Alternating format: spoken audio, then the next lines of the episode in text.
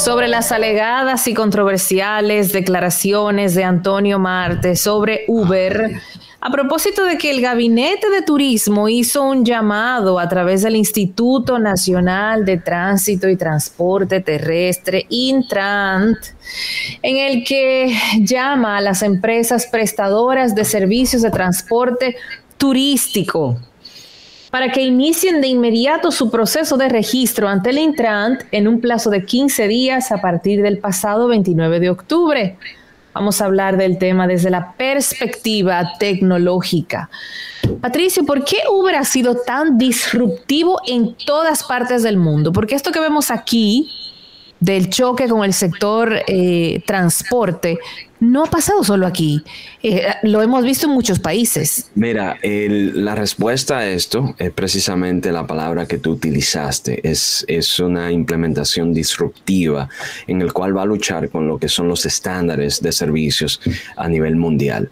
Antes de entrar en Uber, pensemos en otras opciones, como son las aplicaciones de deliveries de comida, como son las aplicaciones para hacer todas las transacciones bancarias, y así podemos ver cómo la digital, digitalización eh, eh, tecnológica, pues está liderando la experiencia de los usuarios.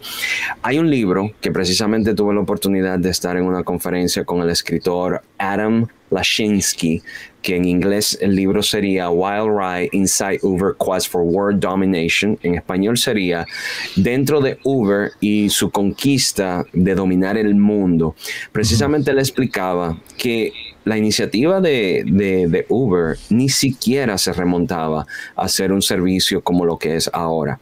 Esto estaba destinado más para lo que eran limosinas. Así fue que inicia toda esta historia de, la compañía de Uber en donde el plan era que ejecutivos pues tuvieran la oportunidad de, de la facilidad de sus teléfonos poder eh, reservar el servicio de limosinas, el cual ustedes saben que en el día de hoy es imposible usted hacer esto si usted no contacta a la compañía y establece una relación prematura ah, antes de recibir el servicio de limusina. Entonces, ¿qué pasa?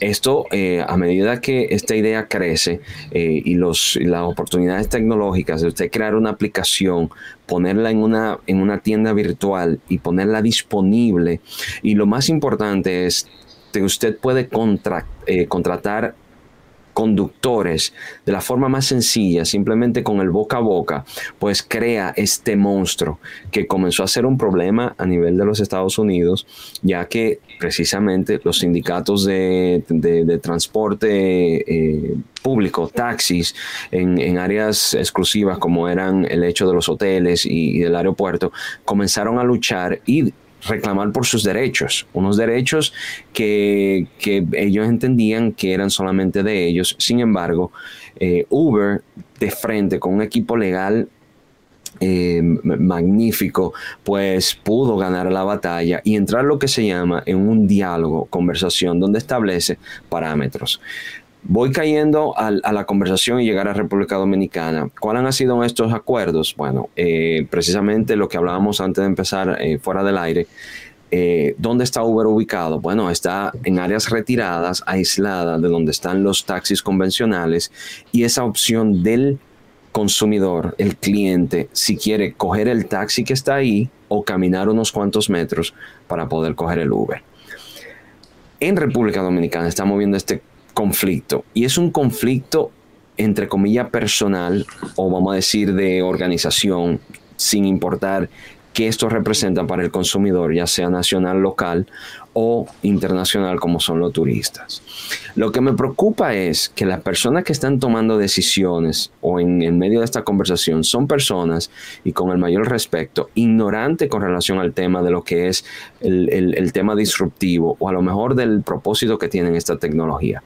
Quiero dar detalles. Cuando hablo de ignorante es simplemente que ignora lo que esto representa a nivel de avance tecnológico en República Dominicana. ¿Por qué? Porque hoy en día cómo comparamos el avance de un país es en, República Dominicana se puede hacer depósito a través de, un teléfono. Tú puedes depositar un cheque a través de un teléfono. No, ustedes están eh, retrasados. Todavía no. No, no, no, no, podemos, no. A lo más que hemos llegado es que usted puede poner el cheque en un cajero y por ahí lo puede depositar. Sí, estamos hablando de tecnología 1995. Pero, para que la gente tenga una idea de lo que habla Patricio, es coger el cheque, usted le da un cheque, que de hecho cada día va en, desuso el cheque. Correcto. Eh, y usted lo, digamos, dentro de la aplicación del banco donde está usted, le toma una, foto, exacto, que es como un escaneo, pero le toma una foto y el banco ya lo asume como un depósito. Oiga lo que estamos haciendo. Eh, y con la firma suya igual, como si usted fuera a depositarlo allí en una estafeta, eh, pero usted lo está haciendo eh, y eso es maravilloso. Entonces, esos son el tipo de tecnología que determina los avances eh, en cuanto a una sociedad desde el punto de vista digital. Entonces, el tema de Uber, que ahora mismo eh, eh, ha sido... Hay, un conflicto entre los conductores y la compañía porque las tarifas que establece Uber son más estándar relacionado con, los otros países y entonces viene el tema de que tú no puedes pagar por la aplicación todavía porque a veces los conductores no quieren aceptar la tarifa que da la aplicación. Independientemente de esto, los comentarios emitidos por, por, el, por Antonio Marte diciendo de que esta aplicación está se puede utilizar para el tema de lavado de, de, activo, el cual él pidió disculpa. Sí, ayer él se excusó. Él se excusó. Precisamente eso muestra el concepto que yo estoy diciendo de, la, de lo que es la ignorancia con relación al, al, al uso de este tipo de, de plataformas. ¿Por qué razón? Porque al contrario, esto lo que hace es eliminar todos esos puntos abiertos en el cual tú no tienes control de este tipo de servicio. Si vamos... Es que si, escúchame que te interrumpa, si, si vamos a ver, eh, usted hacer una transacción de manera electrónica o digital es eh, mucho más efectiva para controlar cualquier tipo de ilegalidad que usted estar pagándole en efectivo a un taxista o, a, otra persona o hacer alguna transacción eh, al estilo tradicional. O sea, ¿qué quiero decir con esto? Eh, lo que usted mueva en las eh, plataformas digitales, digo mover en cuanto al dinero, si usted compra un libro o compra un disco o alquila un Uber o, o, hace una compra de una comida, todo eso deja un rastro que el que quiera ver el movimiento de su dinero, porque tiene que salir de una tarjeta o tiene que salir de una cuenta, no es un, un dinero efectivo que usted lo mete por el celular, por el huequito donde se carga, y lo mete para que vaya. No, entonces eh, es la oportunidad para cerrarle a ese tema de la evasión, a ese tema del lavado, eh, utilizando esas eh, plataformas. Por eso ayer tengo, estoy seguro que el senador, después que habló con la emoción que él habla eh, desde Santiago Rodríguez, eh, se dio cuenta que había metido la pata. Porque además, si mal no recuerdo, eh, su propia empresa en algún momento incursionó o trató de incursionar en vehículos de esta naturaleza, en taxis o en vehículos para el transporte privado, utilizando una app parecida a la de Uber. que, me, encanta que traiga el tema, porque precisamente no es lo mismo cuando tú lo ves afuera que cuando lo tienes adentro. Bueno, no sé si eso suena familiar. Se oyó y se oye feo. Sí. Eh, eh, pero, pero suena familiar. Entonces, ¿cuál es el problema con todo esto? Es precisamente la falta de conocimiento. ¿Qué opciones están? Precisamente en la mesa del diálogo, establecer qué podría trabajar para ambos, ambos sectores e incluso, óigame esto, que la misma, los mismos taxistas o las compañías que están detrás de esto puedan incorporarse dentro de este nuevo modelo. ¿Por qué razón? Nada lo impide a ellos ser Uber. Yo siempre me he preguntado, surgió Uber, ¿por qué los taxistas digamos los amarillos en Nueva York o los taxis amarillos en Miami, en la Florida, no se pasan a Uber? Mira, eh, es un tema precisamente del, costo. Cuando tú coges un taxi amarillo, si no vamos a, los Estados Unidos, eh, tú sabes que ellos cobran por tiempo milla. En cambio, las tarifas de Uber son precisamente en base a, distancia. Y lógico, hay un precio que cambia dependiendo la demanda. Por ejemplo, tengo amigos que pues trabajan, bueno, hacen Uber eh, como eh, ingreso alternativo y lo que ellos hacen es que esperan precisamente la hora pico. ¿Por qué? Porque a esa hora el costo aumenta muchas veces hasta 200%. Una tarifa de, 10, eh, dólares te puede, tú te puedes ganar 25 dólares. bueno, de hecho, en Nueva York, por ejemplo, eh, que yo lo utilizo mucho, cuando toca moverse en un horario complicado, la propia plataforma te lo dice, puede haber un recargo ¿eh? Por eh, demanda, exceso de demanda, por congestionamiento del tránsito.